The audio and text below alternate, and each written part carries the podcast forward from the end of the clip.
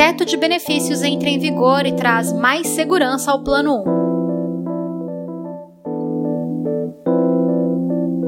1. Já está em vigor o novo regulamento do Plano 1, que traz como principal mudança a implantação de teto de benefícios.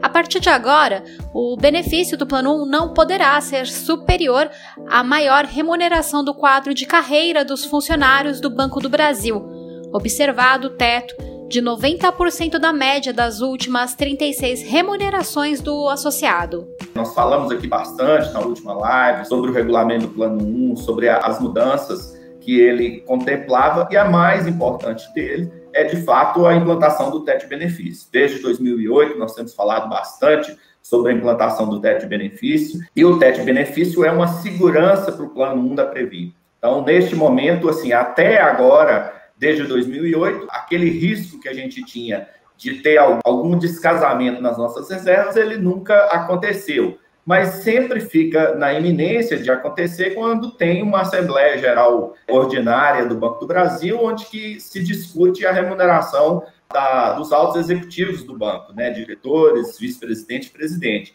Então, com a implantação do teto, nós temos a Assembleia neste mês de abril, então a gente já não tem mais risco nenhum de que, caso haja um aumento nos honorários dos executivos do banco, essa, essa conta seja dividida com todo mundo aí do plano 1. Explica Wagner Nascimento, diretor eleito de Seguridade, durante a sua participação na live dos 117 anos da Previ, realizada no dia 16 de abril. Se você ainda não assistiu, é só entrar no nosso canal do YouTube Associados Previ então foi uma luta aí muito grande aí de todos e todas que participaram dessa mudança de regulamento. A gente tem um teto de benefício implantado na Previ, que inclusive é o teto que a gente sempre discutiu aí nas jornadas, nos eventos com os bancários, no Congresso Funcionário do Banco do Brasil. Então isso foi, foi bastante importante aí, é mais um marco aí no mês de aniversário da Previ, essa implantação do teto para dar mais segurança para o plano. Comemora Wagner.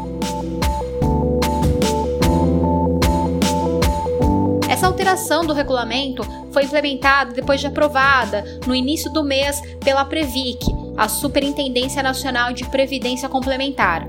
Antes, já havia sido aprovada pelo Conselho Deliberativo e pela Diretoria Executiva da Previ, e também pelo Banco do Brasil. Além disso, também foi aprovada pela Secretaria de Coordenação e Governança das Empresas Estatais do Ministério da Economia.